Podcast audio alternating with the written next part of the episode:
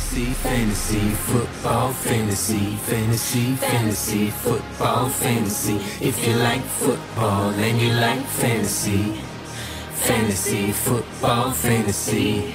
Доброго времени суток, друзья! С вами подкаст Fantasy Football Fantasy, и мы врываемся в эфиры этого сезона, и уже причем в мае нам по большому счету все равно, когда на самом деле начнутся фэнтези матчи, мы готовы говорить о футболе в любое время.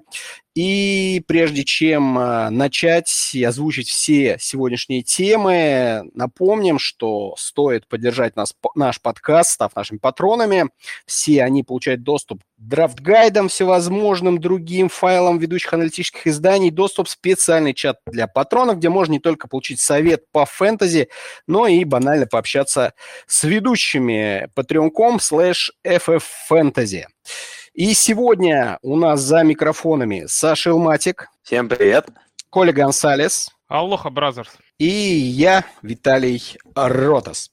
Ну что, парни, а, давайте, как говорится, сходу. А, сразу давайте объявим еще вот такой момент, что не будем сегодня мы обсуждать э, ни Аарона Роджерса, ни Демарша его ресиверов, потому что понятно, что это горячая тема, но еще раз повторю, сегодня май, и все может измениться уже после первого числа, буквально через несколько дней, можем узнать об обмене о трейде Роджерса, можем узнать, что он остается, и, в общем, пока это все будет сотрясание воздуха, ждем фактов. А вот, э, да, что, кто? Чего кто хотел сказать? Да не, просто Эльматик, как услышал, что не будем Роджерса обсуждать, а. вышел. А он за Гринбей, что ли? Он за Гринбей, что ли, теперь? А, так, давайте, давайте. Давай, если вот переходить к тему, как бы вот, э, может, не будем говорить про Роджерса, а скажи такую вещь, что у нас же, по-моему, 1 июня есть какое-то специальное такое число, после которого, как бы, может быть, много чего изменится. Ну, не только, как я понимаю, у Гринбей может измениться, и у других команд потому что под первое число идет, по-моему, выплата а, ну не говори того, что ты не знаешь. Ты ну, сейчас хорошо, ладно, не ляп, буду. Ляпнешь, Давай, да, не буду лепить, скажи тогда ты, что ты знаешь, я уверен.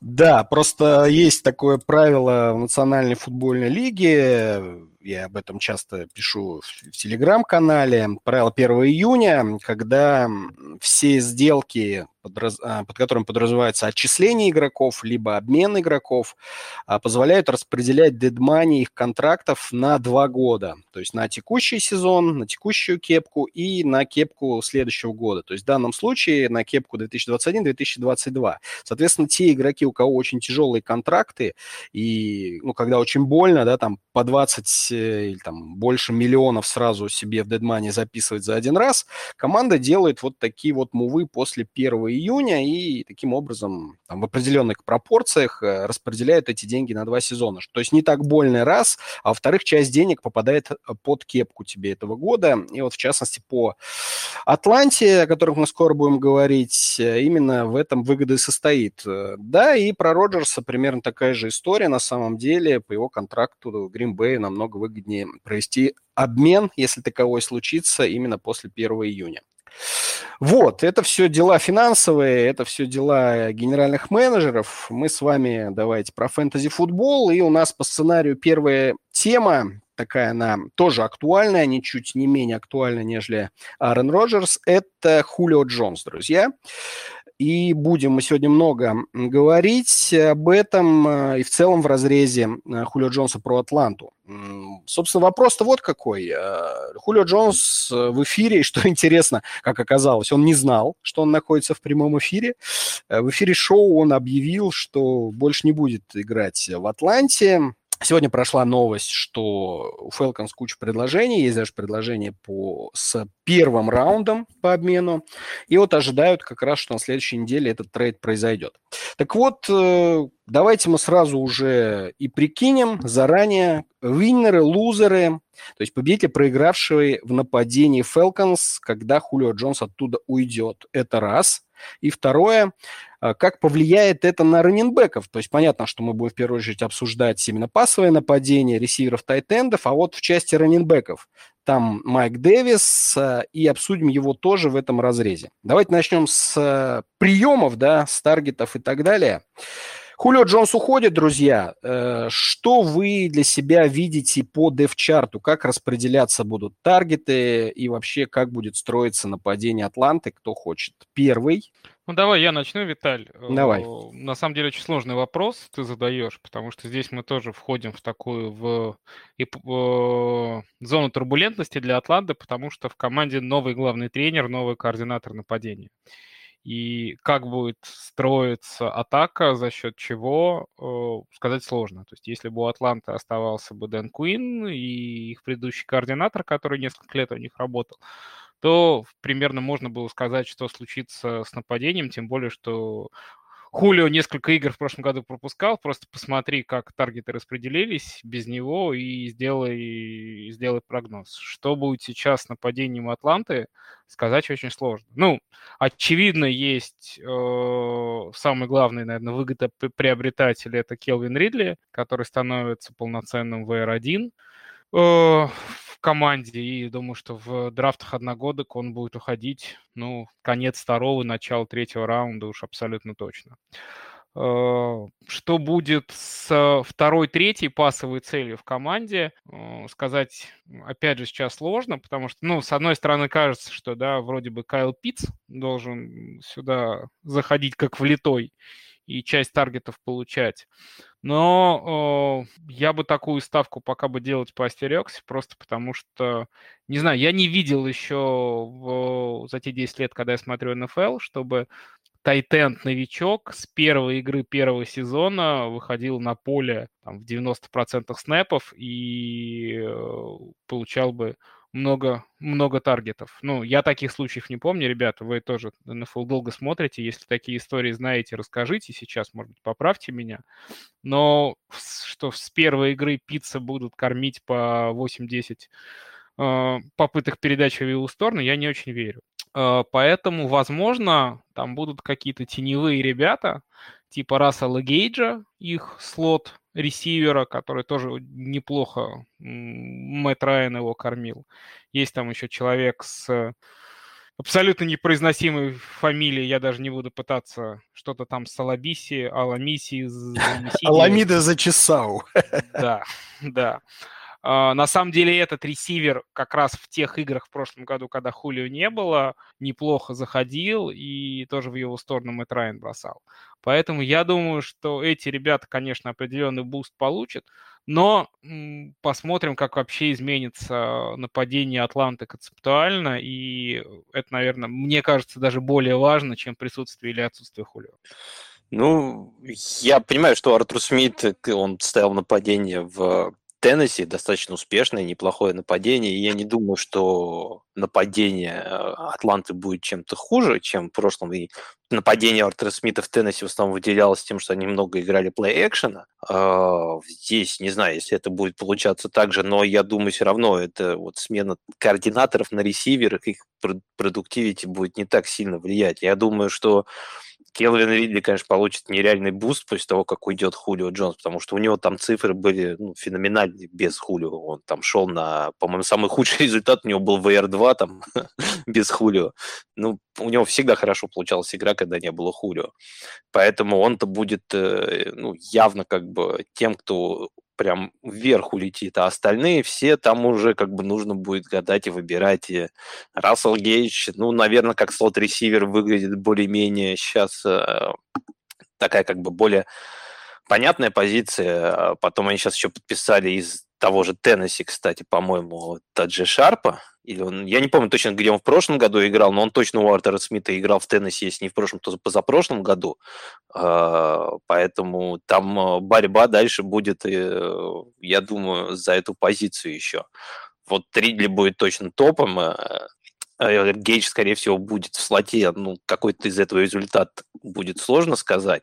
А вот третьим ресивером, э, не знаю, кто будет. Что будет с пиццами, я вот с Колей согласен, как бы тут э, мне тяжело представить, потому что я все-таки с того, что говорят, что как бы Питц такой супер талант, ну, может быть. Сейчас э, команды в НФЛ и игра в НФЛ более как бы дружелюбна к новичкам. Окей, как бы, но опять же, тяжело себе представить, что он будет, э, ну, пока, по крайней мере, мы еще в июне находимся, точнее, в мае, э, представить себе, что он будет э, там второй там, или третий как бы по таргетам в команде.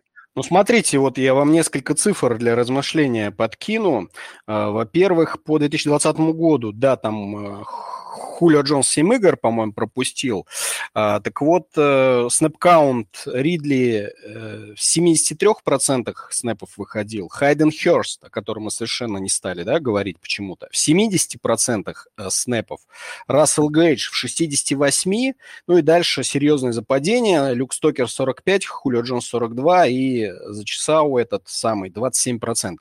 То есть мы видим, что Хайден Хёрст и Рассел Гейдж, в общем-то, две трети снэпов э, находились на поле, и неважно, был там Хулио Джонс или нет. Это раз. Второе. Э, Келвин Ридли в семи матчах без Хулио Джонса сделал серьезные цифры, действительно, 765 ярдов с тремя тачдаунами на 50 приемах, и одновременно же с этим, да, когда, собственно, Рассел Гейдж этот буст прошлогодний получил, э, Гейдж сделал 340 ярдов за 30 приемов с двумя тачдаунами. А, и, собственно, за весь сезон у Гейджа 784 ярда с четырьмя тачдаунами. То есть э, я так предполагаю, что Гейдж свою роль слота никуда не потеряет. Это раз. Э, что касается тайтендов, я бы не сбрасывал со счетов Хайдена Хёрста и не исключаю я вообще, что изменится концепция нападения в части количества ресиверов, количества тайтендов. Возможно, мы будем чаще и больше видеть сеты с двумя тайтендами, да, э, там два ресивера, два тайтенда, например. Соответственно, вот всевозможным Таджа Шарпом а, и Аламидом попросту места на поле не найдется. Как вы считаете? Ну, возможно, но тут же все-таки, если будут с двумя тайтендами играть, э, нужно все-таки, чтобы Котер более-менее двигал. Ну, как бы я просто не очень понимаю, зачем им с двумя тайтендами играть. И лучше то с четырьмя ресиверами, ресиверами имея Мэтта Райана как, ну, ну, я тебе скажу, Здесь почему. логика в том, что, может быть, Пиц как раз и будет таким, скорее... Оружием? Э, ресивером в теле Тайтенда. Ну да, Пиц... Тайтенд. Нет, смотрите, во-первых, да, я согласен, что Пиц, он не является чистым э, Тайтендом, да, действительно, он там больше, может быть, и ресивер. А во-вторых, э, всем известна статистика Мэтта Райана, который без Хулио Джонса играет хуже, чем с... Вернее, наоборот. У, да, правильно сказал. Без Хулио Джонса играет хуже значительно, чем с Хулио Джонсом. То есть э, э, большой вопрос, нужна ли еще одна глубокая цель э, Мэтту Райану, или, возможно, его как раз-таки устроят короткие, средние, дополнительные короткие, средние передачи, на, уже когда играть будет команда с двумя тайтендами. Вот смотрите, за последние три сезона, когда Райан играл э, с Хулио Джонсом, у него был процент тачдаунов 5,3 и ярды за попытку 7,9, 7,9. А без него а тачдауны падают до 3,6 и ярды за попытку до 6,9. Вот, поэтому а в прошлом сезоне еще серьезнее. Там соотношение тачдаунов к перехватам было 4,3, а без Хулио стало 1,6. То есть он практически там приблизил количество перехватов к количеству тачдаунов. То есть, возможно, попросту не хватало, э, не хватает без Хулио Джонса, Мэтту Райану такого качественного оружия в даунфилде, когда тот же Келвин Ридли, ну, все-таки он не всемогущий бог, находится часто и в двойном прикрытии, а никто не может соответствовать по качеству приемов Ридли на данный момент, и никого и не появилось за это межсезонье да, мы уже сказали, Рассел Гейдж, он слот, э, ну, там, Ламиды тоже, я же не знаю, насколько он глубокая цель, точно не Таджай Шарп, а вот появление Кайла Пицца позволяет оставить объем пасового нападения тем же, но сократить глубокие передачи. Принципе, логично звучит. Я согласен, что с учетом того, что э, пицца нужно будет тоже задействовать, он может быть вот таким оружием, как может перейти, но как ты говоришь, как бы придет ли успех, э, самое главное будет результат, э, будет ли успех как бы от такой игры у Атланты, не будут ли они более предсказуемы. Я просто не знаю, как бы мне кажется, что Ридли, мне нравится он как ресивер, но вот опять же тоже, когда мы видим прошлое, то, что сезон, мы видим это кусками. То есть как бы он не был первым ресивером команды. Так получилось, что в некоторых играх он стал первой целью. Да? Сейчас он будет есть, когда уйдет Хулио. Команда будет специально готовиться к Келвину Ридли. Сам по себе он небольшой парень. Играть постоянно еще на бровке он не сможет. не знаю, как бы, ну, будем верить в Артура Смита и в его гений. Я, честно говоря, вот если Хулио уйдет, конечно, нападение Атланты будет уже не таким интересным. И... Ну, смотри, а, по поводу Э, вклада принимающих Falcons, да, вот за последние два сезона, 19-20, а с, с учетом всех травм э, Хулио Джонса, э, вот если брать все ярды на приеме и вот процентом отношений распределить их между э, игроками, которые эти самые ярды набирали. Так вот, у Келвина Ридли за два последних года от всех ярдов на приеме это 22,5 3,5%, то есть 22,5%. У Хулио Джонса 18,5%, то есть на 4 процента меньше. Гейдж 12,6%. Первый тайтенд 16,5%. И второй тайтенд 5,6%. То есть вот э, э, ранее мы видим, что соотношение сетов с одним тайтендом и с двумя было очень, ну, серьезно разнилось, да, и очень много, в основном были, да, сеты с одним тайтендом 16,5% на одного тайтенда, второго 5,6. Вот я думаю, вот эти вот цифры выровняются, а за счет чего? То есть у второго тайтенда, скорее всего, цифры добавятся, а убавятся они как раз от у того игрока, который будет занимать типа, в кавычках, да, место Хулио Джонса. Я так думаю, опять же. А то, что Ридли будет э, топовой целью на драфтах, на всех, ну, тут, конечно, никаких сомнений нет. Но он должен стать тогда, опять же, как бы таким лидером э, команды, который постоянно вот э, сможет такие цифры показывать, э, как вот он показывал без Хулио. же... если не, не пойдет все это нападение, то тогда его нужно будет пересматривать. То, что вот ты говоришь, как бы логично. Вот сейчас это звучит как бы, ну, как выглядит как самый э, логичный вариант для построения нападения Атланты.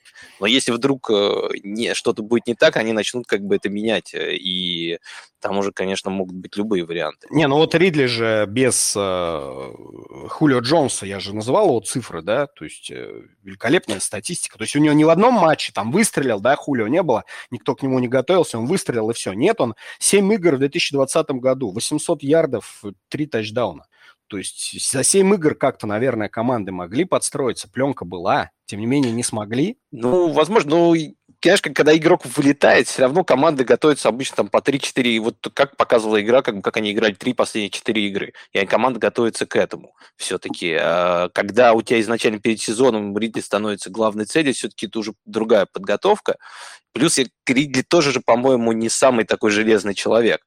Это когда он играл вторым ресом, а если сейчас будет первым ресом, то с учетом того, что ему придется играть более атлетичными физическими корнерами, еще больше может. Ну, это ладно, это мы Я уже вот как здесь бы согласен, совсем... кстати, с Сашей. Вот именно вот этот последний пункт меня в Ридли смущает чуть больше, потому что с точки зрения его антропометрии и физических данных он, ну, не, не типичный первый ресивер. Он невысокий, он достаточно мало весит, и посмотрим, как он будет играть вот именно полноценного первого реса, не там в горизонте трех-четырех, даже пяти игр, а целый сезон. Посмотрим, как выдержит ли он здоров... выдержит ли он с точки зрения здоровья такую нагрузку, и как вот он будет, повторюсь, справляться постоянно вот с шедоу корнерами, первыми корнербеками НФЛ, потому что если раньше они все были заточены исключительно на Хулио, и в этом смысле у Ридли была достаточно выгодная позиция, то теперь ситуация поменяется. Ну, Но... надо предполагать, что и тренерский штаб должен об этом задуматься и попытаться что-то придумать. Да, я согласен, Виталий, это просто тот, скорее, красный флаг, который я вот вижу пока. В целом Ридли мне очень нравится, и, повторюсь, наверное, в концовке второго, начале третьего раунда я бы его, по крайней мере, сейчас в одногодку бы забирал точно. Ну, обсудим чуть попозже. А, давайте по поводу Хулио Джонса. А, определим, наверное, вот из тех команд, которые, которые сейчас на слуху, а, куда может попасть Хулио Джонс, я назову их. Сан-Франциско, Лас-Вегас, Нью-Ингланд, Лос-Анджелес, Теннесси, Индианаполис. Вот говорят в первую очередь об этой шестерке лучший и худший spot э, по фэнтези футболу, да, для нас с вами. Куда самый оптимальный вариант, чтобы приземлился Хулио, и куда оно совсем бы не хотелось? Давай я тогда начну в этот раз. Давай, э, давай. Мне кажется, во-первых, хочу сказать, что с учетом э, того, куда он может попасть, любое его место станет хуже, чем то, что было в Атланте уже, потому что такого, такого же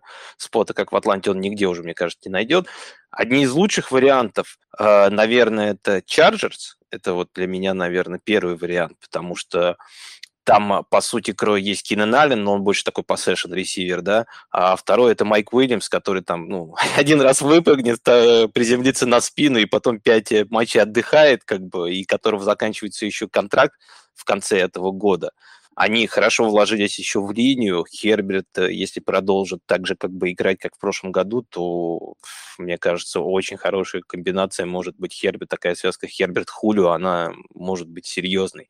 Второй вариант – это, наверное, Лас-Вегас, потому что там, кроме Ракса-то, я даже не сложно себе представить себе еще одну какую-нибудь там конкуренцию. Агалор ушел, там э, он сразу сможет стать первым как бы ресивером, получить большой объем. Груден знает, как работать с такими ресиверами. Это, по сути, может быть такой, знаешь, версия Джерри Райс 2.0, когда он же как бы его тогда из Сан-Франа взял э, и... Ну, Зна- бы... Знает ли, как работать с такими ресиверами квотербек э, Лас-Вегас Рейдерс? Ну вот я поэтому это вторая для меня опция. Я считаю, что просто разница между Вегасом э, и э, Лос-Анджелесом в том, что тут хуже квотер, но правда, с, другой точки зрения, объем в Вегасе будет больше у Хулио, чем в Чарджерс. Все-таки конкуренция там в Чарджерсе есть, как бы там есть Эклер, который забирает еще таргеты, там есть э, Кинан Аллен, но есть и Херберт, который много бросает, и который как бы, ну, они, у них быстрое достаточно нападение, они много плеев проводят за игру. Вот эти два, наверное, самых лучших. Третьим бы я еще добавил как таким, как бы, спотом, таким, как бы как темной лошадкой, наверное, еще Индианаполис. Потому что Индианаполис, мне кажется, ну, тут сложно понять, что, что будет, из, что будет с Карсон Венцем. Ну, ну, не, Карсон... но я, я бы там даже сказал, знаешь, там месиво из принимающих, ни один из которых не является там да. альфой. Да, да, да. И он явно, как бы, ну, Хулио явно придет и будет там альфа-ресивером. Другое дело, что вот что будет с Карсон Венцем, он, если э, вернется к тому, что было в первом сезоне с Райком, то да, конечно, это очень хорошее место для него. Если он будет так же играть, как в прошлом году, то я боюсь, как бы до Хулио просто мячи долетать не будут. Вот, наверное, три лучших места, как бы, как по мне. Коль, ты как думаешь? Или, может, ты сразу худшее назовешь? Да, я думаю, я назову худшее, потому что, ну, с точки зрения лучших, согласен с Сашей, по мне, Чаджерс это прям идеальное место. Да, я согласен, что Чарджерс это идеально. Я бы еще добавил, что рынок Лос-Анджелеса очень интересен. Может быть, Хулио, как, ну, по, по сравнению с тем же Теннесси, переехать в Лос-Анджелес, ну, звучит круто. Поэтому и с точки зрения бизнеса, и с точки зрения футбола, это, мне кажется, оптимальное решение для него будет. А вот если мы говорим про фэнтези и говорим про э, худшие места приземления, то я бы выделил два. Это первое, это Сан-Фран, просто за счет того, что нападение Сан-Франциско, оно все-таки основано на выносе, а, раз, и два, в Сан-Франциско есть очень приличные пасовые цели. Китл, Дибу, Аюк. Понятно, что ну, там Дибу и Аюк, конечно, по таланту игроки не уровня Хулио, но тем не менее это молодые прогрессирующие ресиверы и э, слишком высокий, ну, с, э, не так много пасовых попыток в нападении Сан-Франа, чтобы э, сразу четыре э, пасовые цели получали достойное количество таргетов. И поэтому я боюсь, что приход Хулия в Сан-Фран, он и не повысит акции самого Джонса, а и одновременно чуть понизит э, продакшн вот от Дибу, от э, Аюка и от э, Тайтенда Сан-Франциско, Джорджа Китла. Вот. Вторая команда, в которую с точки зрения фэнтези я бы Хулио видеть не хотел, это Патриоты из Бостона. А, просто потому, что ситуация с квотербеком там а, сейчас непонятна. Ну, хотя, хотя Коль, Патриоты фавориты на самом деле.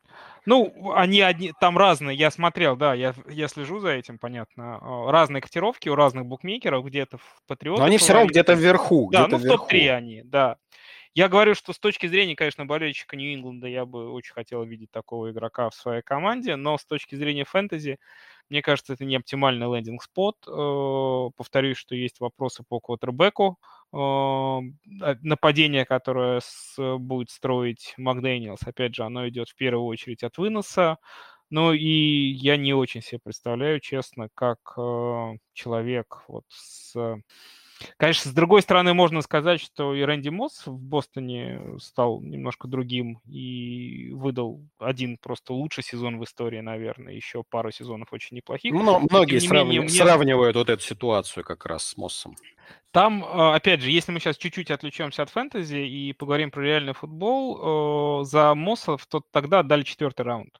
Сейчас, когда разговор идет о уже первом раунде, потому что по сообщениям инсайдеров, что вроде бы есть по Хулио даже предложение, которое включает первый раунд, уже необходимо считать, потому что, ну, Хулио явно находится уже, ну, если не на излете своей карьеры, то пик он свой прошел, и здесь просто надо считать, ну, вот сколько еще топовых сезонов Хулио Джонс может выдать. Ну, Коль, вы за Сану два... второй раунд, Коля, вы за Сану второй раунд отдали. Ну, я думаю, это, конечно, ошибка, я, это, конечно, ошибка, и я думаю, что Биличек сделал выводы из того мува. И, ну, и опять же, тогда команда была в формате all-in, последний сезон Тома Брэди нужен был хоть кто-то. Нужно ли сейчас команде, которая будет очевидно ну, перестраиваться, перестраивать свое нападение под Мака Джонса, делать, опять же, такой мув, лишая себя драфт-капитала, лишая первого раунда, ну, не знаю, мне бы это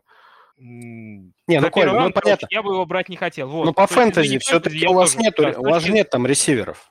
Слушай, ну, ресиверов нет. Тоже, знаешь, как, в, Индиана... нас... как в Индианаполисе, Коль, как в Индианаполисе. Вроде бы какой-то набор есть людей, вроде бы у кого-то даже есть имена небольшие, но, Слушай, по ну, сути, считаю, никто не выделяется. Ситуация с ресиверами поинтереснее, чем у нас. Ну, в Нью-Ингланде, мне кажется, топ-3 худших э, наборов ресов в лиге вообще те, понятно, что Хулио приходит в Бостон, становится первым ресивером, нет вопросов. Я просто думаю, что с точки зрения фэнтези его продуктивность у нас будет ниже, чем была бы в Атланте. Чем даже, чем даже в Атланте э, прошлого года, э, и, а если сравнивать ее с тем, что может быть у нее в Чарджерс или в Лас-Вегасе, мне кажется, ситуация будет гораздо хуже, просто за счет э, проблемы с квотером и стилистики нападения. Э, мне кажется, в Атланте у него была идеальная ситуация, как во всех этих командах она будет все равно хуже. Значит, я немножко еще вот добавлю, что, как я помню из новостей, все говорят, что Хулио хочет прийти, потому что хочет играть с Кэмом, и я не думаю, что здесь стоит рассматривать как бы ситуацию с Мак Джонсом, ну, и к тому же мы говорим больше про этот сезон. И вот если говорить про ситуацию с Кэмом, то чем мне не нравятся патриоты, тем, что если будет Кэм, то это будет опять много выноса, много пауэра будет, и а, будет не так много, я думаю, бросков, поэтому плюс еще Кэм будет забирать ну, так, себе. а, если, а если броски будут, то они вряд ли до Хулио будут долетать. Ну, да, я просто, я, как мне кажется, из, ну, из того, что слышал, говорят, что именно как бы он именно, если пойдет, то именно играть с Ньютоном, да, но даже просто, я, честно говоря, не вижу ситуации, с которой как бы Мэг Джонс прям сразу начнет как бы сезон в Патриотах, а если начнет Ньютон, ну, все равно, ну, насколько эта команда станет лучше, чтобы быть там 9 9-8, да, наверное, и причем это будет не какое-то очень нападение, которое будет набирать очки, потому что те же Чарджерс, да, они могут выдать сезон еще хуже, чем Пэт Петрис, но набирать очки, я думаю, они будут э, постоянно все равно. Ну окей, окей, а, я услышал. Я единственное, что да, соглашусь с вами насчет Чарджерс. Добавлю, что команда освободила 93 таргета после того, как от Хантера Хенри, да, избавились. Плюс у них было а, Джошуа Келли, Тарен Джонс, Кэлен Балладж, э, Гейтон, Майк Уильямс. Вот эта вся компания. Тут еще под две сотни таргетов. То есть при желании, при желании очень легко выстроить топовую пару принимающих. Кинан Аллен, Хулио Джонс. Великолепно это все смотрится. Так что да, я с вами абсолютно соглашусь. А что касается худшего, я вот считаю, что это Теннесси на самом деле. Почему? Во-первых, э, это 30-я команда по пасовым попыткам э, в среднем за игру в сезоне 2020. Если вы скажете, ну, это случайность, я вам скажу, что за три года это тоже 30 место по пасовым попыткам в лиге. То есть, по большому счету, э, просто-напросто уничтожат как топ-цель Эйджи Брауна, да, который... Но не сменился координатор. Это чей, года чей, вот объем, чей объем исчез... Ну и что? У них раненбэк, у них, у них раненбэк остался да, да, Дерек Хенри. Ничего там вообще не изменится. Не случайно они не добавили ни одного нормального ресивера. То есть я, я, ну это лично мое мнение, что я считаю, что ничего у Теннесси в 21-м не изменится году, то есть пока Дерек Хенри на контракте. И появление там Хулио Джонса ничего не даст ни Джонсу, и плюс уничтожит как фэнтези топ-цель Эджи Брауна. Ладно, давайте дальше. И еще чуть-чуть про Атланту. Поговорим про Майка Дэвиса. Майк Дэвис э, – человек, который попал, э, по-моему, в очень э, симпатичную ситуацию, в том плане, что Атланта расчистила свои авги конюшни в межсезонье, слили по дефчарту трех первых раненбеков, избавились от Герли, Брайана Хилла и Та Смита, и вот эти трое парней в прошлом сезоне получили, если мы говорим про PPR, да, например, 91 таргет, то есть освободился на раненбеках, друзья, 90 91 таргет. И Майк Дэвис может вполне эти цифры получить. Почему? Потому что в э, Каролине в прошлом году он 12 стартов провел, из-за травмы МакЭфри, и сам он из-за своих травм тоже не играл, он за 12 стартов получил 70 таргетов. То есть если мы интерполируем это да, на весь сезон, то, собственно, вот цифра 90 плюс-минус, она как раз и выходит по Пантерам. То есть я не вижу, почему бы ему столько же 90 таргетов не получить Falcons. Это раз. И второе, э, что мы много говорили про Артура Смита, человек, который строил нападение через раненбека, да, мы говорили, что это Хенри, да, пусть Хенри там мало ловит, у него там 20-30 таргетов за сезон, но тем не менее, то есть, э, может быть, вполне себе Артур Смит сохранит упор на бегущего, и Майк Дэвис как безальтернативный раненбэк на данный момент, Атланта никого ни с фрейдженси, по сути, не добавила, ни с драфта, а он является, по-моему, одной из самых лучших целью сейчас а, в середине драфта, если мы говорим про одногодки, и, как я считаю, он очень сильно недооценен, потому что его нынешняя ADP – это седьмой раунд, и это три 31-й раненбэк, друзья, 31-й раненбэк всего драфта. Вот как вы считаете, это вообще справедливо по отношению к Майку Дэвису, и, или я что-то, лично я что-то недопонимаю? Итак, можно вопрос сразу? с тобой, Виталь, За... что... Можно сейчас, Коля, я быстро задам вот, да, Виталий вопрос. Конечно. А, вот ты говоришь, удивляешься, потому что он как бы седьмой раунд, ладно, я имею в виду вот раненбэк 31, да? Вот если бы тебе стоял вопрос перед драфтом Майлз Гаскин или э, Майк Дэвис? Потому что, я понимаю, Гаскин, по-моему, чуть выше уходит сейчас пока по АДП. Да, чуть выше, но не сильно там. Он 20 какой-то там седьмой, что ли, или в этом духе. Да-да-да. У ну... меня нет вопросов. Я беру Майка Дэвис. Вот э, я тоже был. Я вообще не понимаю, почему он, что он делает в седьмом раунде. Все я так думаю, боятся, все это... так боятся нового главного тренера или чего все боятся? Про... Ну, ну пока, все просто... пока все не разобрались, Виталь. Пока еще идет май, и э, все все фэнтези, все фэнтези комьюнити жило драфтом, и поэтому история с Майком Дэвисом Атлантой, ну, она, конечно, там все более-менее в курсе, но пока еще никто серьезно не анализировал. Я думаю, что, конечно, будет коррекция. Конечно, Майк Дэвис, если, опять же, ничего не изменится, будет уходить в третьем-четвертом раунде. Вот, помяните мое слово. Это сто процентов так и будет. И в целом на сезон мне очень нравится эта опция, потому что Майк Дэвис в прошлом сезоне своей, в своем в Каролине показал, что это раненбэк на три дауна. То есть, несмотря на его габариты, он очень хорош в ловле, собственно, ты цифры приводил. И это один из как раз немногих игроков, которые способны вообще с, в НФЛ с поля не уходить. То есть на пасе на приеме, на пас-протекшене, на выносах между теклами в целом человек может все и умеет все. Конечно, там, по сравнению с Макафри, в прошлом году это было видно, что он умеет все, да, ну, по сравнению с Макафри это процентов 70-75, но, тем не менее, для того, чтобы быть основным бегущим команды НФЛ, это достаточно. И второй момент тоже, который мы обсудили, это полное отсутствие конкуренции вообще. Ну, наверное, Атланта какого-нибудь раненбека еще подпишет, там какого-нибудь ветеранчика они все привлекут. Но, тем не менее, кто там сейчас у них, кроме Майка Дэвиса? Джервин Хокинс. Хокинс, это новый Джеймс весит, Робинсон. Весит. Ну, проблема Хокинса только в том, что он весит меньше меня. Ну, там Квадро Эллисон. Квадро Эллисон, незадрасованный новичок прошлого нет, года. Нет, Ита Смита и нет, Ито Смит, я же сказал, Ита что он ушел. А, все. Там вообще нет никого, поэтому Брайан Хилл. Майк Дэвис Бля, ты чем слушал-то, ё-моё? Я тебе сказал, тут Герли, Брайан Хилл, Ита Смит, все трое Они свалили. Все да, оставили 91 таргет. Ничего себе. Поэтому нет конкуренции, раненбэк на три дауна, может быть хорошее веселое нападение, ну, в четвертом раунде я Майка Дэвиса бы в этом году забирал в 100 случаях из 100. Ну, четвертый как-то, конечно, высоковато, мне кажется. А, вот... Саш, ну погоди, прежде чем ты скажешь э, дальше свою речь, если насчет высоковато, в PPR в прошлом году он с третьей недели вышел в старт после травмы СМС, и он стал РБ-6 по итогам всего сезона. То есть с третьей по шестнадцатую неделю, вот этот период мы берем, он в PPR РБ-6. Согласен. Я, мне Майк Дэвис тоже нравится, и я считаю, что вот то, что он уходит э, в, ну, в четвером, просто я считаю, высоковато как бы это будет для него. А вообще то, что он будет выше, там будет не РБ-31, а будет день, может быть, РБ там 25-23 где-то, да, я думаю, как бы это он поднимется.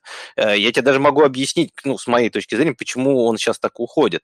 Э, сейчас э, пора бейсбола и в основном все от ДП строятся от бейсбола. В бейсболе сейчас стратегия приблизительно одна. Ты должен э, взять как можно больше ресиверов. Нужно брать почти, ну вот все победители прошлого года э, крупные такие соревнования, все брали по 10 ресиверов где-то. Брали 3, 4, брали 4 раннера, и 10 ресиверов. Причем все 4 раннера обычно брались э, в самом начале, а вот в середине вот этого раунда, где с 4 по 6 раунд, э, если посмотреть даже сейчас все бейсбольные э, драфты, вы увидите, что там за 3 раунда может уйти один-два ресивера, например, ой, раненбэк, потому что как бы все набирают, потом как бы сразу набирает э, ресиверов, э, и потом уже внизу добирает раннеров. Поэтому, мне кажется, он так и упал, как бы, вот он во вторую когорту этих раннеров упал туда, и вот поэтому он так низко сейчас. А, ну, тут не зрения... вторую, тут в восьмую какую-то он когорту упал.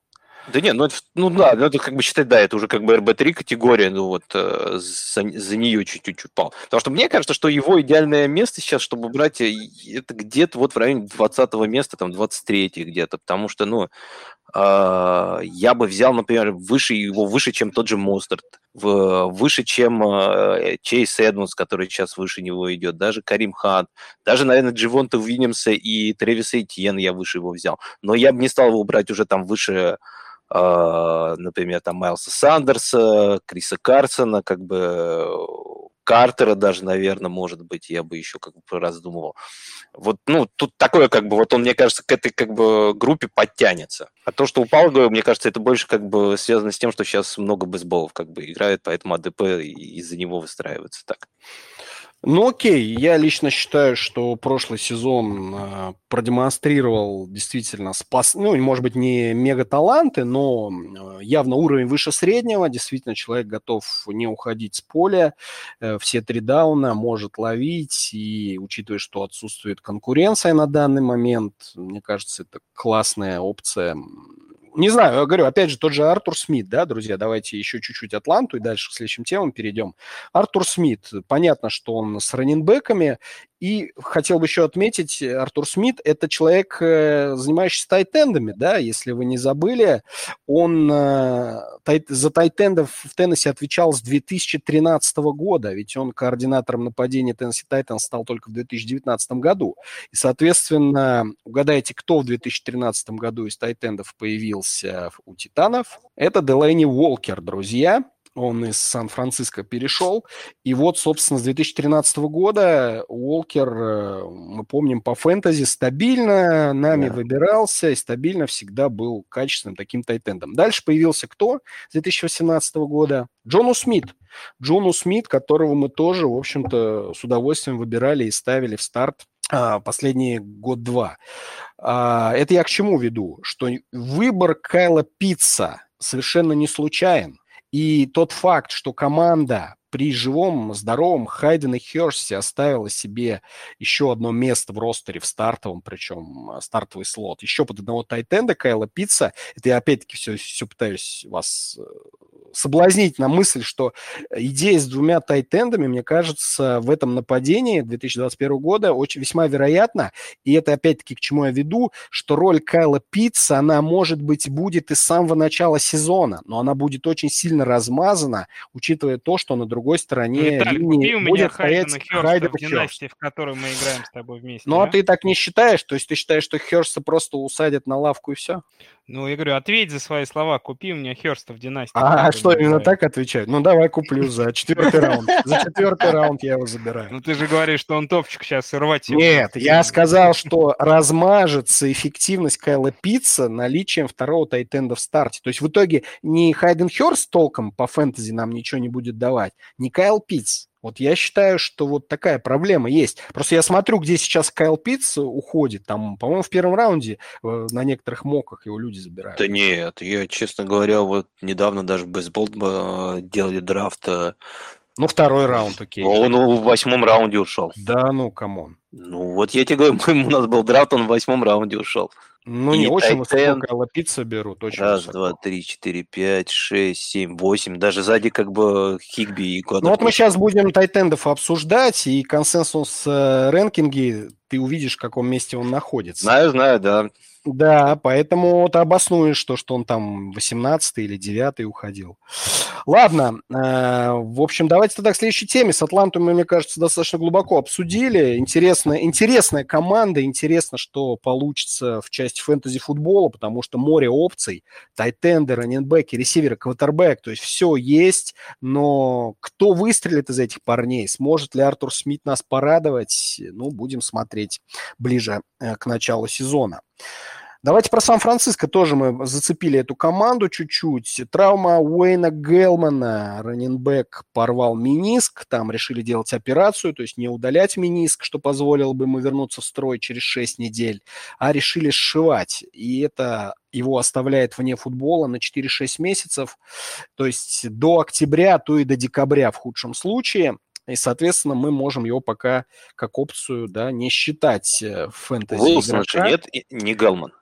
Э, Уэйн Гел... Э, ой, а я кого Джефф сказал? Гелман сказал, как Уилсон, по-моему, порвал. Сорян, сорян, сорян, сорян, конечно. Джефф Уилсон, друзья. Я про Джеффа Уилсона уже и Гелман не, тоже. Не, не, Джеффа Уилсона. И, собственно, его место а, должны заменить э, ребята, как раз-таки Уэйн Гелман, который сейчас без АДП, он вообще считается 85-м раненбеком. И либо Трейс Серман, это третий раунд драфта этого года, вот он почему-то, не знаю почему, выше Гелмана, он считается 48-м раненбеком и уходит по АДП в 13-м раунде. Ну, а вы как считаете, какая вообще будет история с бэкфилдом э, Сан-Франциско 49 Мне кажется, Виталий, мы сейчас просто в такие дебри залезаем, в которые... Ну, а ты по, поверху, поверху очень, скажи. Мне кажется, все очень просто. В подобного рода комитеты, где сам черт ногу сломит, непонятно совсем ничего, нужно брать всегда самую дешевую опцию. Вот кто третий раннер на драфте остается... Может, пятого и... тогда? Пятого? Может быть, кстати, и пятого. Ну, потому что сейчас Сермана мы не видели вообще. Мы, ну, были случаи, вспомните, я, как же зва... фамилия раненбека, которого тоже в первый сезон в Сан-Фране Джереми Макниклс, вот, нет, его Тампа взяла. Какой-то раненбэк, которого Шенахан 4 года на, назад взял на драфте в третьем или в четвертом раунде, Вильямс, по-моему, у него фамилия была, высоко взял, короче, и он не дожил даже до сезона, его отрезали. И поэтому, ну, я вряд ли думаю, что Сермана, конечно, с, с, тобой, с тобой неинтересно. Э, Но вот, я факт... думаю, Саша, Саша сейчас выдаст. Факт в том, что мы не знаем сейчас ничего, э, это абсолютно... Но мы знаем, коль прошлый год. Ну, вот тебе надо было тогда почаще приходить э, в вейверный подкаст, э, который мы с Виталием делали, которым мы почти в каждом выпуске обсуждали backfield Сан-Франа, и, где кто каждую роль будет играть, как бы кто кого заменит, кто кого подменит. И, собственно, понятно, что раз вы каждую неделю обсуждаете backfield Сан-Франа, это означает, что там каждую неделю меняется running back. А это означает что? Что на драфте оттуда брать никого не надо, на вейвере всегда подберете. Ну, в принципе, может быть, ты чем-то и прав. И, мне кажется, бэкфилд э, Сан-Франа интересная очень вещь для бейсбола. И во многих бейсболах в прошлом году их брал. И Уилсона брал очень низко, он мне там пару недель затащил. А вот если так брать, конечно, одногодки, то тут тяжело, потому что э, у Сан-Франа вот самое главное, самая большая проблема, постоянно что-то где-то и кто-то ломается. Ну, не знаю, это в прошлом году так было не только, по-моему, с раннеры, там еще, там все, по-моему, ломались, и квотеры ломались, и тайтенды ломались, и ресиверы ломались если вот отбросить травмы, мы из того, что как бы то, что смотрели, из того, что я понял, да, у Шенахана всегда там по 2-3 раннера играют за игру. Один более-менее такой как бы главная прима, а другие два ему как бы помогают. Один больше только выносит, а другой больше ловит. И там был вот как раз Вилсон, он только выносил, э, Маккинон э, больше ловил, а когда был монстр, то он иногда соединял и то, и то в себе. Я думаю, что вот сейчас точно так же начнет сезон, что, наверное, Гелман будет выносящим типа Уилсона, Сервин будет ловящим типа Маккинона, Монстр будет еще первым, но я думаю, Сервин по ходу сезона сможет э, выдавить э, того же Монстра, если ну, не даже, даже это означает, что ты сейчас назвал трех раненбеков, каждый из которых получит э, достаточно приличный шер в нападении Сан-Фран. Да-да-да, но... и поэтому я предлагаю брать, вот не как ты говоришь, последнего, а я предлагаю брать самого талантливого из них.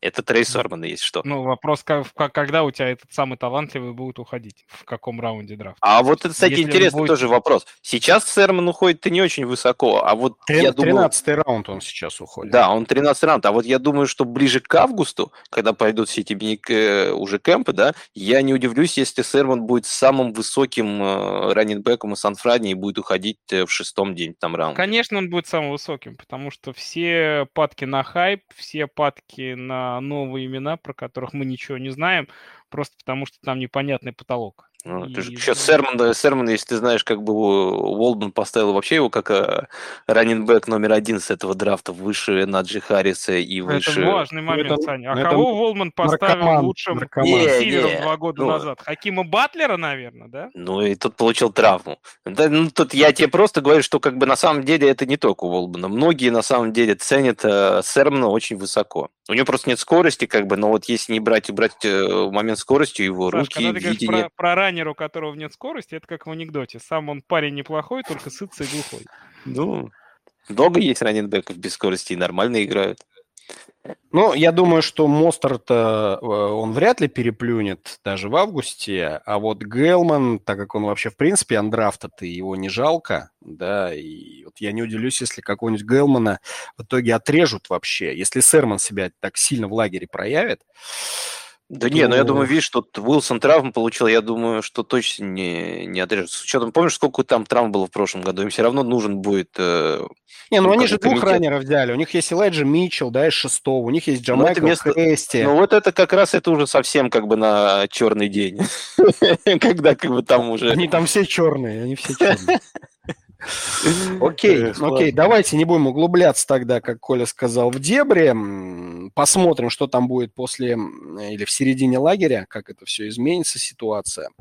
Давайте к последней нашей теме на сегодня. Консенсус рэнкинг топ-5 по всем скилл-позициям. И мы с вами пробиваем пятый э, спот, то есть э, а, для слушателей, да, э, есть четыре игрока неважно в каком порядке они будут уходить э, по отношению друг к другу э, в драфте одногод, одногодок, да. А вот вопрос, кто будет топ-5. И вот давайте начнем, ну, с раненбеков давайте начнем. То есть МакЭфри, как мы считаем, друзья, МакЭфри на данный момент, МакЭфри, Кук, э, Сакон Баркли, Элвин Камара. Это четверка, которая, неважно в каком порядке, уйдет первыми четырьмя раненбеками. И вот вопрос, кто будет пятым. Э, Дерек Хенри, э, Зик Эллиот, Аарон Джонс. Вот, Коль, как ты считаешь?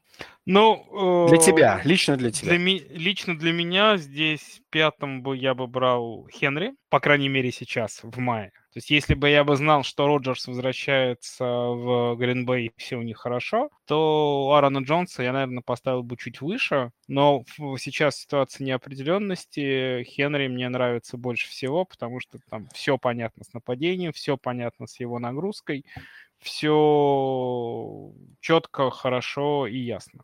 Собственно, как известно, в первом раунде драфта ты драфт не выиграешь, ты можешь его проиграть. Поэтому, в общем, на этих пиках имеет смысл немножко минимизировать риск, поэтому внизу первого раунда взять э, такого раненбека, как Хенри, с э, понятным продакшеном и загрузкой, мне кажется, очень хорошо и правильно. Ну, вряд ли ты его внизу возьмешь, Коль. Ну, раунда. слушай, я, ну, в середине хорошо, да. Я согласен, что, наверное, все равно в одногодках у нас первый... Пятерка раннеров сразу Да, уйдет. все равно будет ресиверы, которые туда влезут, э, мы не найдем, я согласен с тобой, да. Ну, то есть там на пятом-шестом пике взять Дерека Хенри, мне кажется, это вполне нормально. Саш.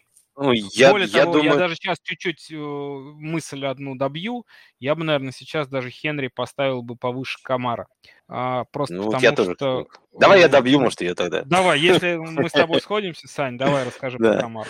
Ну вот смотрите, я бы из этих пяти, я бы Хенри даже выше ставила Камары, может быть, даже Баркли, это вот уже как бы на любителя, потому что Хенри, он, ну, он в прошлом году третьим закончил э, среди, по-моему, раннеров, до этого еще э, четвертым. Ну, то есть из пятерки он не выпадет никак, как мне кажется. Тут у него пол просто очень хороший, что вот не брать его в топ-5, мне кажется, это преступление.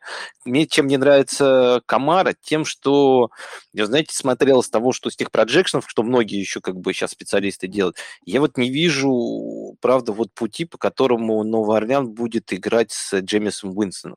Мне кажется, что все-таки играть там будет Тайсон Хилл, потому что игра, наверное, Новый Орлеан будет в следующем году отталкиваться больше от защиты. У них хорошая достаточно защита. И им не нужен квотер, по идее, который будет там бросать э, там каждый третий, как бы, ну, не третий, там каждый определенный бросок перехват, и постоянно нужно будет отыгрываться. Вот как раз Тайсон Хилл под такую защиту, мне кажется, не так плохо смотрится. А вместе с Тайсоном Хиллом, мне кажется, немножко может э, просесть э, потолок Камары. Он может быть стать нестабильным. Некоторые игры проводить хорошо, а некоторые не очень. Мне кажется, для такого спота это будет высоковато для него, для Камары. Я бы, если даже еще Бар... ой, этот э, Роджерс останется, э, я бы даже, наверное, и Джонса, и Эллиота, может, даже выше его брал. Ну как, добил или нет еще? Еще есть что там добить. Не, все так. Э, У меня опасения с Камарой даже не связаны ни с Винстоном или Хиллом, а с отсутствием Бриза. Потому что в отсутствии Бриза все, все то гигантское количество таргетов, которое на Камару доставалось, вот эти короткие передачи, э, этого, скорее всего, не будет. И э, мне кажется, продакшн его просто упадет, э, ну, на приеме, по крайней мере, точно упадет достаточно сильно. В общем, Камара Квинстону не был- запретят длинные бросать. Скажут, «Кор- кидай короткие. Ну, он закончит с футболом просто и все. Камара. Он уйдет. Новый Орлеан. Вслед за. Бризом. Эти могут, да. Я бы Эллиота в- поставил пятым, а, потому что мы знаем, что такое Зик э, с Даком Прескотом. Дак Прескот вернулся, весь такой тренируется, и там полторы тысячи ярдов на выносе, там под 500 на приеме, ну, мне кажется, изи катка, как говорится, для Эллиота. Парень на здоров, э, после 2017 года практически ни разу ни одной игры не пропустил. Э, Мне кажется, тоже вот, если говорить о надежных опциях, да, то, может быть, я бы тоже выбирал между Хенри и кем-то еще, но, вот, в частности, я бы подумал насчет Зикелиота. И пока мне, на самом деле, Зикелиот нравится даже больше. Так, давайте Больше, тогда- чем Хенри? И, Да, больше, чем, даже, чем больше, чем Камара? Хенри. Больше, чем Хенри, нет, больше, А чем Камара, Хенри. Баркли, как бы все равно ты бы их выше, да, брал, чем Зика? А, Сейчас да, сейчас да, потому что, ну, во-первых, по Баркли у него будет фактически, да, контрактный год, как я понимаю, или нет. Ну, то есть у него уже э, будет, команда должна будет понять, что с ним делать дальше после сезона 2021. Значит, Баркли будет выкладываться. Почему по Баркли, по-моему, уже взяли опцию пятого года. Ну, а что с ним делать? Если он не сыграет нормально этот год, ну, не, не выйдет на свой продакшн из-за травмы, да, то и с ним попросту расстанутся, с ним не будут подписывать контракт полноценный. Соответственно, Баркли, э, с, Сакону Баркли очень интересно ему же самому для его будущего выдать суперсезон. Другая А он мысль, может он уже сыграл три, он сыграл три сезона, Да. это- и команда взяла опцию пятого года. Означает, что минимум два года он еще будет. Нет, это означает, что они после четвертого года могут его продать, например. Каким образом, если они взяли опцию пятого уже? Продать. Слово продать, Ну, понимаешь? Продать это немножко другая история. Ну, я думаю, это означает, что если Баркли сыграет, они будут его продавать, если Баркли сыграет плохо, правильно? Да, плохо. А вопрос, кто его купит с таким контрактом? Ну, для раненбека пятый... Коль, для раненбека пятый год стоит копейки. Я сейчас не помню сколько, но, по-моему, это самая... После кикера это вторая самая дешевая цифра. Там чуть миллионов шесть или семь, что ли. Ну, врать не буду. Может, десять. Это не такие деньги, когда мы смотрим на цифры Хулио Джонсов, да, Ааронов Роджерсов. Там не 10, там меньше 10. Ну, я говорю, по-моему, Да. 6 или Мне 7 7 миллионов. казалось, но я могу ошибаться тоже. Ну, то есть, Коль, 7 гарантированных миллионов. Ну что, это деньги со современным НФЛ? Для трейда это не э, препятствие. Давайте к ресиверам. Э, Адамс, э, Тарик Хилл, Стефан Дикс, Дандре Хопкинс, четверка на место пятого. Келвин Ридли, Дикей Мэткалф, Майкл Томас, Эйджей Браун. Давай тогда, Саш, тебя. Ох, я бы на самом деле, ну, с учетом того, что мы хули уходит, да, вот не, не взять в топ-5, конечно, Ридли бы и Эйджей Брауна тяжело, поэтому, наверное, но я Эйджей Браун, наверное, оставил бы пятым. А, в этом списке, списке. Мне, в принципе, очень не нравится Дикс третьим, я бы его вообще выкинул из пятерки, я бы ее вставлял. Тебя, тебя так разочаровал его сезон 2020 или что? Нет, я просто не, не думаю, что ему, у него получится его повторить. А вот то, что это получится повторить Хиллу, Хопкинсу, то, что будет прерывной сезон у Эйджи Брауна и Ридли, мне верится больше, чем вот Дикс, э, повторяющий свои цифры. Потому что там много чего зависит и на Алене, и на команде, которая должна как бы выдать такой же сезон, как в прошлом году. Вот так это, это можно про любого ресивера, так сказать. И про ну... Джей Брауна. Можно сказать, Теннехилл должен также кидать. Да Теннехилл не очень хорошо в прошлом году так кидал-то, но все равно Эйджи Браун набирал. Просто у него такая еще манера игры, что он может там выловить, и если выловит мячик, то его поймать будет тяжело. Дикс все-таки, ну, он больше зависит на схемах и э, на квотере. Поэтому вот, ну, мне кажется, что я бы брал вот как раз Адамс, Хилл, э, Хопкинс, Ридли и Эджи Браун. Там, вот, вот эти пять игроков для меня прям, ну, сделали бы топ-5. Я бы вот Гикса у меня как бы выпал бы, выпал бы из, этого, из этой пятерки. Хотя, конечно, тоже здесь варианты Метклов, Томасу. Томас, мне кажется, в этом году будет очень недооцененный. Я вот э, в том драфте, который проводил, он ушел у нас, по-моему, в третьем раунде, если не ошибаюсь, в середине. Ну, падение будет знатное, да, с первого да, раунда и... в третий. И при этом, знаешь, вот если вот я говорю, что мне не очень нравится ситуация с Камарой, как вот с Тайсом Хиллом у них игра шла, то с Томасом, мне кажется, там это будет не так плохо, с учетом того, что еще там, кто там остался-то сейчас у них? Харрис, по-моему, какой-то остался, Дионта и... Да никого, никого там Ну, нет, никого, короче говоря, нету, да, там что там как бы придумать. Есть Томас, я думаю, вот Томас может тоже удивить. Но вот взять выше, чем эти сейчас игроки, мне было бы его тяжело тоже все равно, как и Меткалфа, конечно.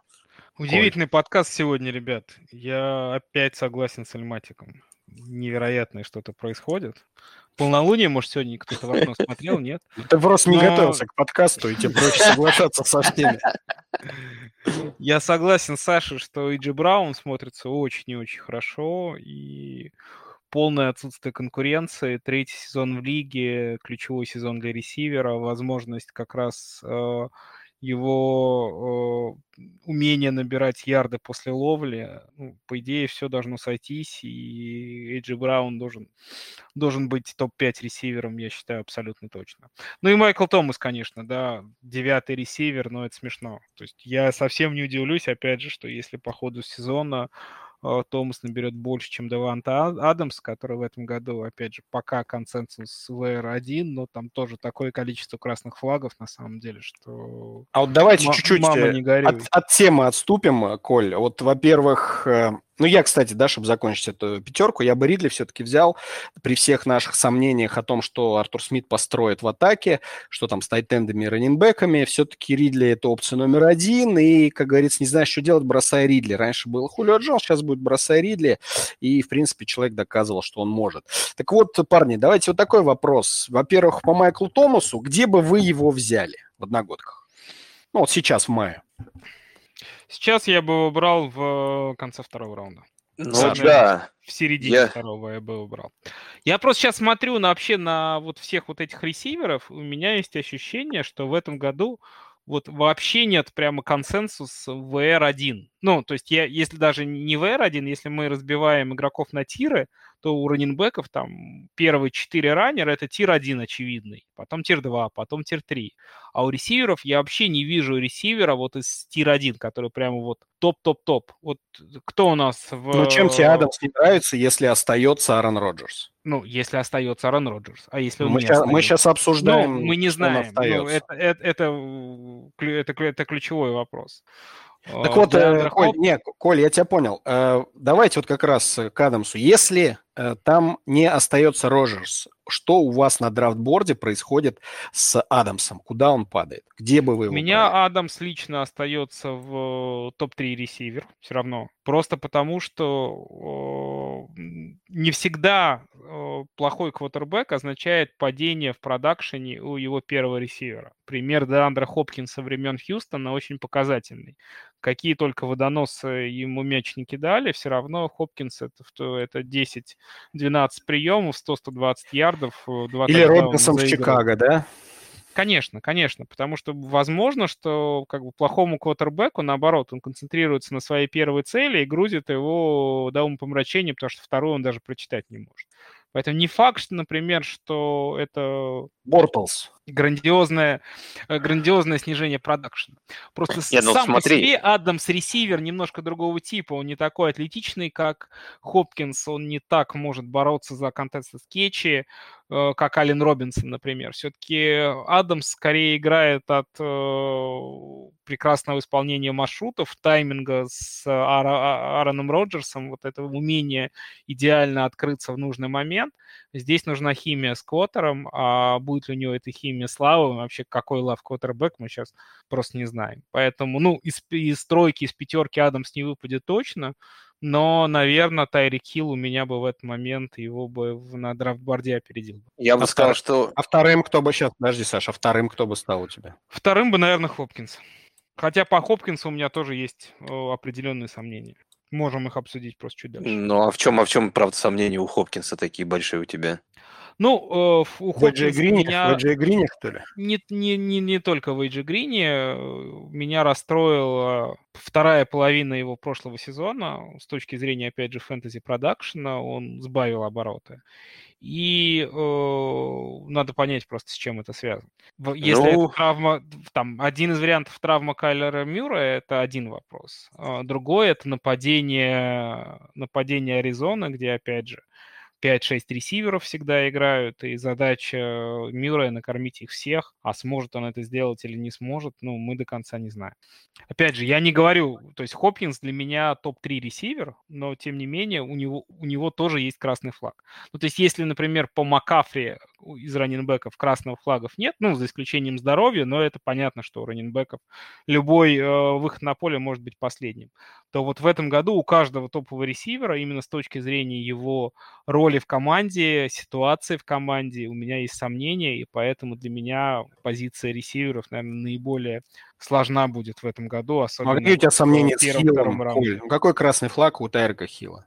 У Тарика Хилла красный, ну, э, нет, у него, конечно, нет красных флагов, но опять же, у Тарика Хилла ситуация не меняется три года, правильно? Тарик Хилл всегда играет примерно одинаково. Но в прошлом году он не был топ-3 ресивером до драфта. То есть все равно нам в прошлом году Томас Адамс э, нравились значительно больше. И просто сейчас Хилл поднялся не потому, что он так прибавил с точки зрения статистики, с точки зрения очков, а потому что все остальные ресиверы упали, упали вниз.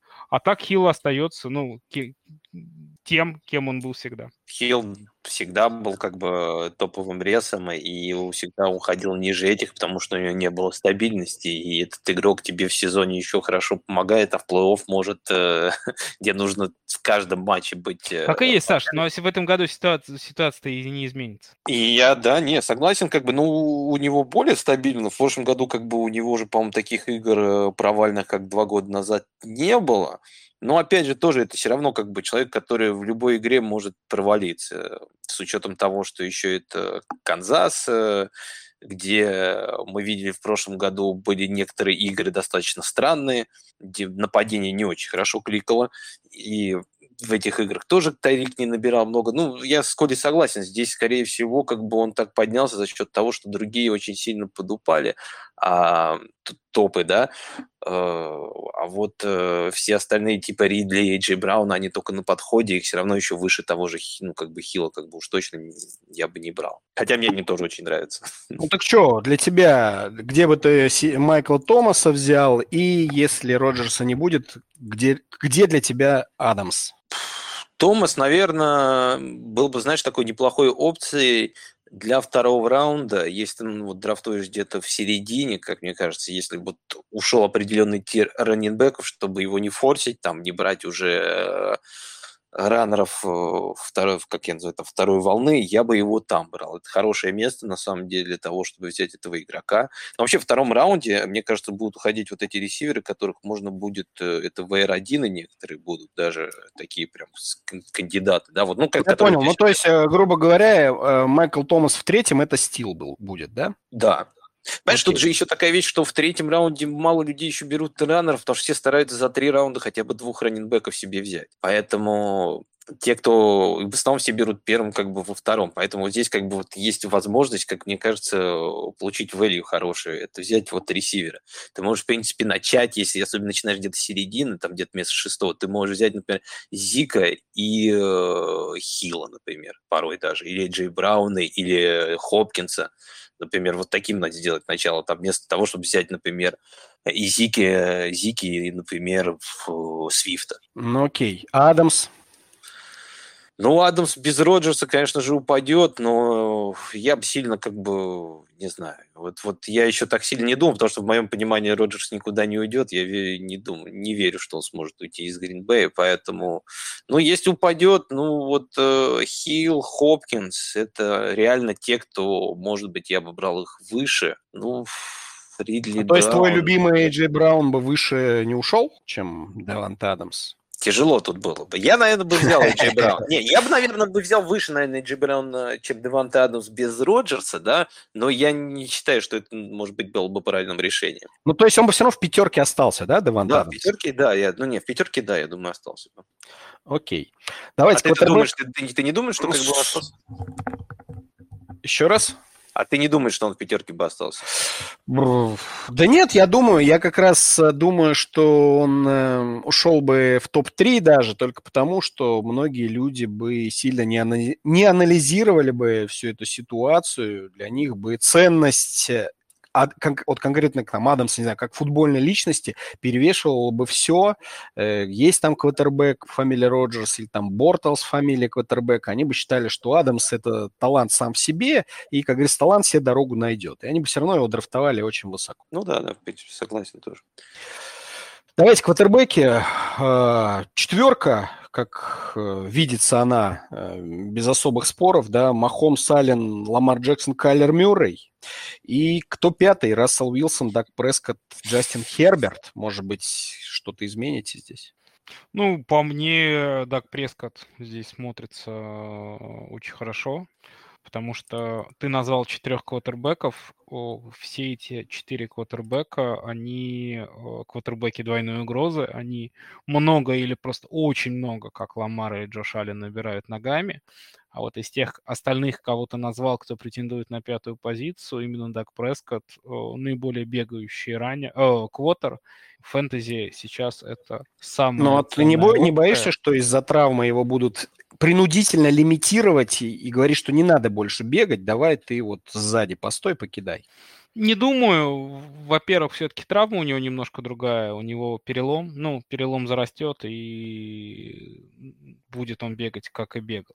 Во-вторых, э, игра Дака Прескота без ног – это совсем другое. Это как чистый распасовщик, это достаточно средний э, квотербек, если не сказать хуже. Поэтому он просто, команда сама себя высечет, сама себя максимально ограничит в наборе очков. И поэтому, если Дак э, не сможет бегать, я думаю, что просто он перестанет быть стартовым квотербеком. Коль, просто смотри, ему ждали контракт, правильно? Несмотря на все дела. Соответственно, он, да, формально франчайз, шестилетний контракт, 240 миллионов. А, то есть э, могут попросту, как решить, ну, я себя ставлю, да, на место офиса. Он у нас надолго, он наш франчайз, давайте его в 21-м побережем, посмотрим, как нога, туда-сюда. Если все нормально, запустим, пусть бегает в 22-м. Вот понимаешь, вот лично у меня, почему сомнение по Даку Прескоту, что просто из-за того, что ему дали много денег, не захотят лишний раз рисковать. Ну, мне кажется, что в НФЛ не думают э, такими категориями. Ценность каждой игры слишком ну, а важна, а как? чтобы... Какими категориями? Деньги? Деньги самое главное. Ну, представь, он ломается, его там побежали, опять все игры бегает без остановки. Платить ему еще 5 лет. Ну, Ничего. Так, так не работает. Команда хотят побеждать, команда хочет выигрывать. Так, Тебя уничтожат в прессе. Ну, в прессе тебя просто он, что скажут, куда будет, вы смотрели, вы что, дебилы?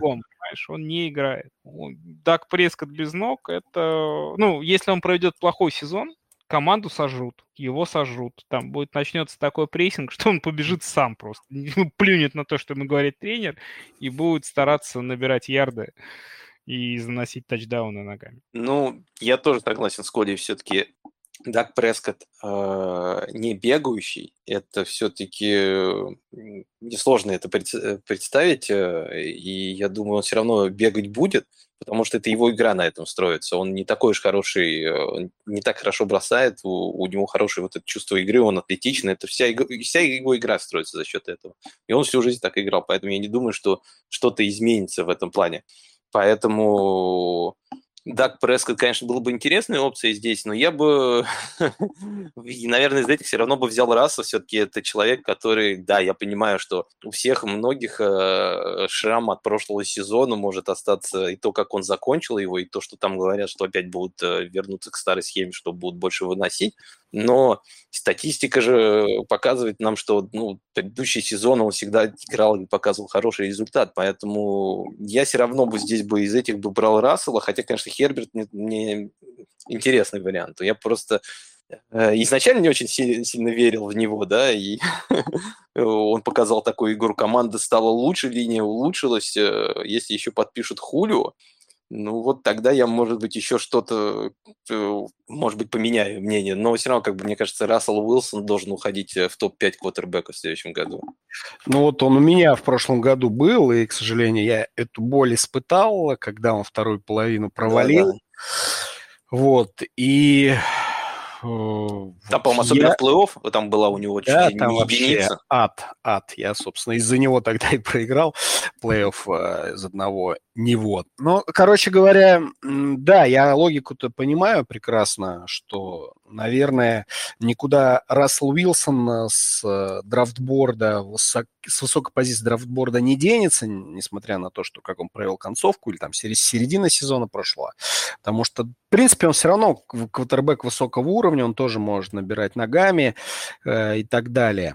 Но мне Херберт действительно интереснее. Есть сомнение, что пленочку, конечно, команды подсоберут, да и статистически я смотрел последние шесть матчей, он уже играл не так здорово, как начало сезона.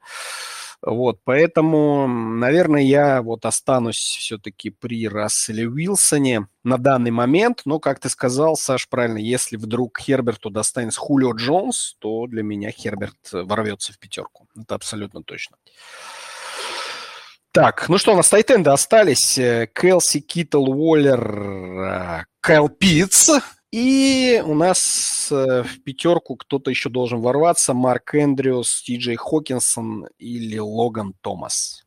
Ну, я здесь думаю, думаю выбор очевиден. Это должен быть Ти Джей Хокинсон, потому что у него хорошая ситуация будет в этом году в Детройте. Там особо нет принимающих. Я думаю, он может выдать хороший сезон. Эндрюса мы видели пос, вот последний год, что с Ламаром э, в нападении это тяжело любому ловящему. Плюс у него руки, как мы знаем, не самые такие как бы хорошие. Поэтому Эндрюса, я вот на нем погорел в прошлом году, поэтому, например, в этом году у меня он ниже будет уходить. Мне кажется, что ничего лучше там не стало. Логан Томас, ну, тяжело как бы его, мне кажется, пятерку сюда поставить. А вот Хокинсон, мне кажется, в этом году я бы его все равно даже, наверное, выше пиццы бы брал. Поэтому вот, наверное, был бы у меня бы Хокинсон был бы четвер... четвертым, а Пиц пятым. Ну вот про пиццу, да, возвращаясь с самого начала подкаста, вот видишь, где пиццу ходит, а ты говоришь вот 10 17 Нет, я говорю, где уходил у нас. Но если так брать из тайтендов, то если сейчас вот уходит еще Хулио, то вот э, как оружие его, правда, могут использовать, вот э, как ты говорил, как два тайтенда, и он будет вот таким э, интересным. Друзья, закрывайте подкаст. Мне опять нечего добавить. Ильматик просто весь мой спич забрал. Я Хокинсон это топ-4 тайтенд. Однозначно должен быть выше пицца. Ну, причины очевидны, Саша их озвучил. И... Ну, про Хокинса каждый год Эндрюса говорят, на, Я бы и Марка год. Эндрюса, на самом деле, брал бы выше пицца. Ну, так, по-хорошему. Ну, я не знаю, вот Эндрюса знаю. не знаю. Вот здесь по потому что такое как бы нападение Балтимора тяжело. Плюс они еще сейчас взяли еще одного ресивера. Э, Добинс начал в конце сезона все больше и больше еще таргетов э, забирать. Ну, мне вот Эндрюс кажется, что это достаточно такая как бы опция очень спорная. Ну, не знаю, что в Ти Джи Хокинсе вас так привлекает. Два года абсолютно средний рядовой тайтенд. Чем он лучше того же Логана, непонятно. Я бы Логана Томаса взял.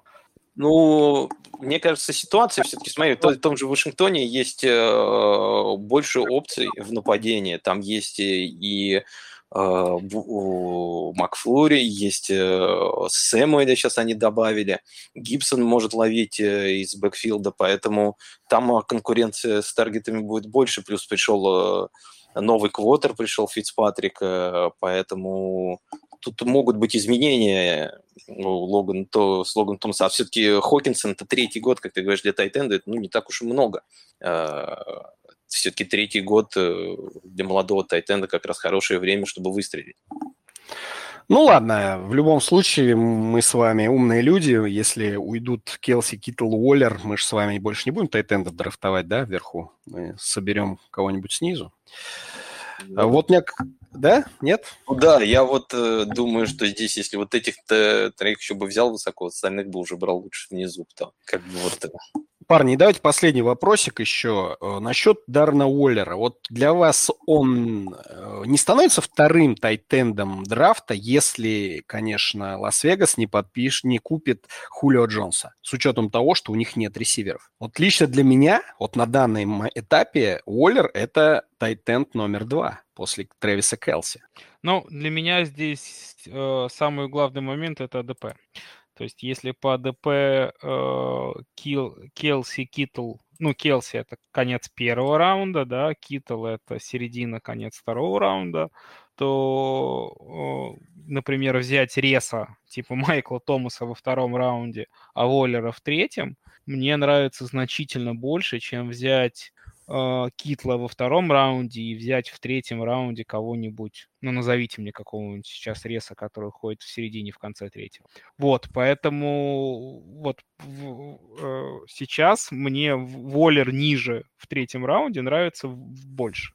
Если сейчас акции Воллера пойдут вверх, и он будет уходить тоже где-то в середине-конце второго раунда, то там я бы все-таки старался бы брать другого игрока. Ну, ну да, здесь согласен, то, что как бы вот если Китл где уходит, он обычно уходит э, там, где ну, в середине второго Китл да. уходит, в середине ну, второго. Хоп, Хопкинс, Мэткалф, э, Джефферсон, Ридли, вот эти все игроки рядом с ним обычно уходят, а рядом с Воллером уходит э, там Кинен Аллен, Аллен Робинсон уже тут тот же Майкл Томас э, может уходить в третьем э, раунде. Не, ну, ну не, Саша, это все понятно, но ты просто подумай сам. Вот э, Хенри Раггс, Брайан Эдвардс, Хантер Ренфроу. Вот это люди, которые будут ловить пас от Дерека Кара на позиции ресиверов.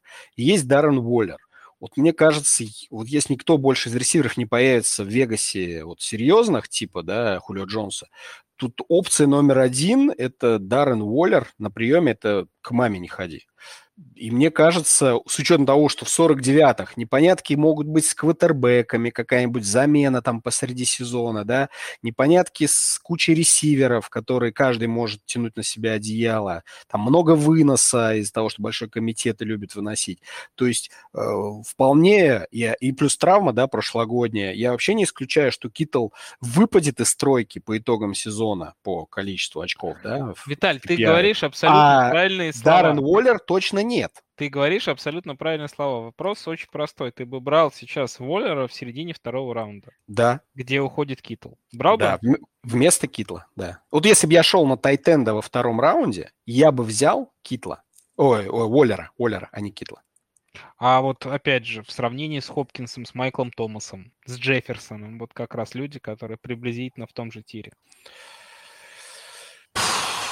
Ну, надо, конечно, смотреть будет, какие ресиверы будут выпадать во втором раунде рядом с, да, с Воллером или рядом с Китлом. Ну, не знаю. Ну, то да, вот здесь Я мне, согласен, кажется... что в третьем раунде Воллер смотрится шикарно. Вот, а ну, вот то есть это, это, ты, это ты говоришь при условии, что он будет, смотреть шикарно, если во втором уйдет Китл, понимаешь? Да, да, так и есть. А я не думаю, что, ну, если не будет, не дай бог, какой-то серьезной травмы, в любом случае Китл будет уходить выше Воллера. Ну, вот я не понимаю, почему. Потому что цена хайпа. Воллер все равно достаточно серьезно недооценен комьюнити, и болельщиками. Китл — это одно из лиц НФЛ. Все реднеки фанатеют от него. Его обожают болельщики, и, конечно, он уходит выше. Просто поэтому. Логика в твоих словах абсолютно точно есть. То есть с точки зрения фэнтези для меня Воллер на этот сезон может быть выше Китла, но с точки зрения АДП так никогда не будет. Да, тут... Э... На то мы, друзья и аналитики, на то мы делаем свой подкаст, чтобы нести добро, свет и знания фэнтези людям. Мне кажется, Китл уходит обычно выше, чем Воллер, и люди его выше ценят. В основном из-за того, что считается, что у него все-таки выше потолок, э, если все будет нормально в Сан-Фране, да, то, что эта команда может э, быть одной, одним из лидеров своего дивизиона, э, поэтому мне кажется, что у него немного, наверное, потолок выше, и он Воллер-то обычно всегда, по-моему, что играет в Вегасе, там, ну, 200 с лишним очков там набирает, да, а Китл, как бы, это такой человек, который может, в принципе, и Келси обогнать при хорошей стечении обстоятельств. А вот э, Воллер, мне кажется, он будет все равно где-то в своем там вот диапазоне набирать очки, там, 240, там, там, 270 очков, вот сколько он там набирал обычно. А вот э, повторить результат Келси прошлого года, мне кажется, у Китла больше вариантов, если все сложится, все хорошо. У него, чем у Воллера э, прыгнуть выше э, своей головы. Поэтому, как мне кажется, он, наверное, уходит выше. Но вот как Коля правильно сказал, что я бы лучше брал Воллера в третьем, чем э, Китла во втором. Мне тоже кажется, да. что Китл во втором это Тайтенд. Уж если брать Тайтенда, то надо целиться тогда на Келси в первом лучше и брать уже дальше, как бы себе кому набирать, чем вот это построение взять, например, там раннера или ресивера в первом, а потом Китла, и потом дальше набирать мне меньше нравится. Если не ошибаюсь, в том году в Суперлиге Китл, по-моему, ой, Келс, по-моему, во втором ушел, и не помню. То есть Но он не, факт, не, не, не, факт, что он в первом, не факт, что он в первом уйдет, Келс-то. Ну, даже. я думаю, в этом году все-таки он в первом уйдет. Я... Ну, в этом, в этом может быть что-то изменится. Ну что, ладно, парни, вроде бы мы, мы все темы с вами обсудили. Э, друзья, напоминаем вам, что надо, обязательно надо поддержать наш подкаст, стать нашими патронами обязательно, получить доступ в специальный чатик, где сможете получить фэнтези, советы, персонально, прям э, постучаться к Матику, он вам все расскажет про Бена Ротлисбергера, насколько он крутой и так далее. Э, что еще? Присоединяйтесь к нам в телеграм-чате, фэнтези, футбол фэнтези, в телеге. Самые важные ссылки, контакт, iTunes, Poster FM. Мы везде есть, мы везде выходим. Фэнтези, футбол фэнтези. Э, Саша Илматик, Коля Гонсалес, Виталий Ротас. Сегодня были у микрофонов. Всем пока. Пока-пока. Всем, всем пока.